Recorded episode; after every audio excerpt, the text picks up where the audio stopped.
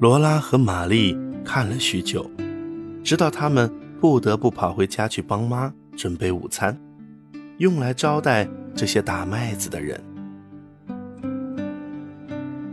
炉子上炖着一大锅白菜猪肉，烤箱里烤着一个大大的豆子馅饼和一个强尼饼。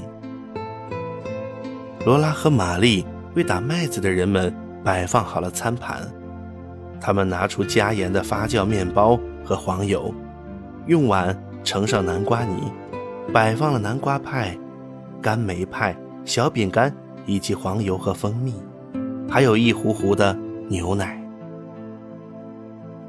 接着，妈把煮好的土豆白菜炖肉端上餐桌，还有热气腾腾的烤豆子、强尼饼和烤笋瓜。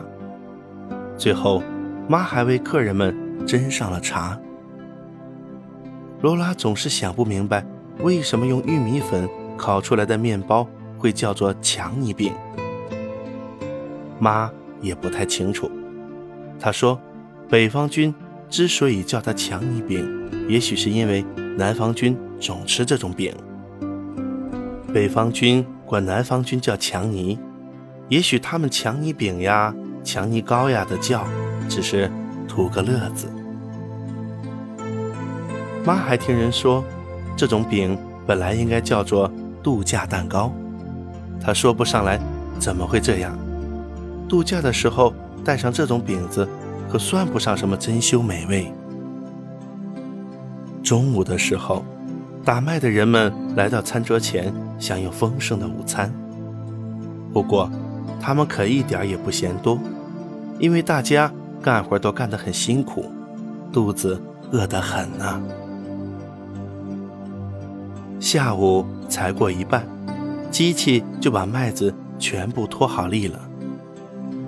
机器的主人。收了几袋麦粒当报酬，又运着它们到大森林里别的地方去了。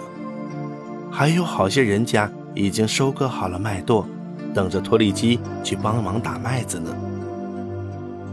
那晚，爸很疲惫，不过他非常高兴。他对妈说：“要是亨利、彼得森还有老爹加上我用老法子打麦子，那他干上……”好几个礼拜才能打完呢，哈哈！可用脱粒机，一天不到就打完了，出来的麦粒又多又干净。那机器可真是件了不起的发明。爸说：“别人要是还抱着老规矩不放，就随他们去吧。但我是顶愿意朝前看的。我们生活在一个伟大的时代，往后只要咱家还种麦子。”只要从附近借得到脱粒机，我就要去借一台来打麦子。爸实在是太困了，都没有和罗拉说说话。不过罗拉很为爸自豪，正是爸召集了大家，把麦垛集中到一块儿，正是爸去借来了脱粒机，那机器可真是妙得很呐，人人都对他。赞不绝口。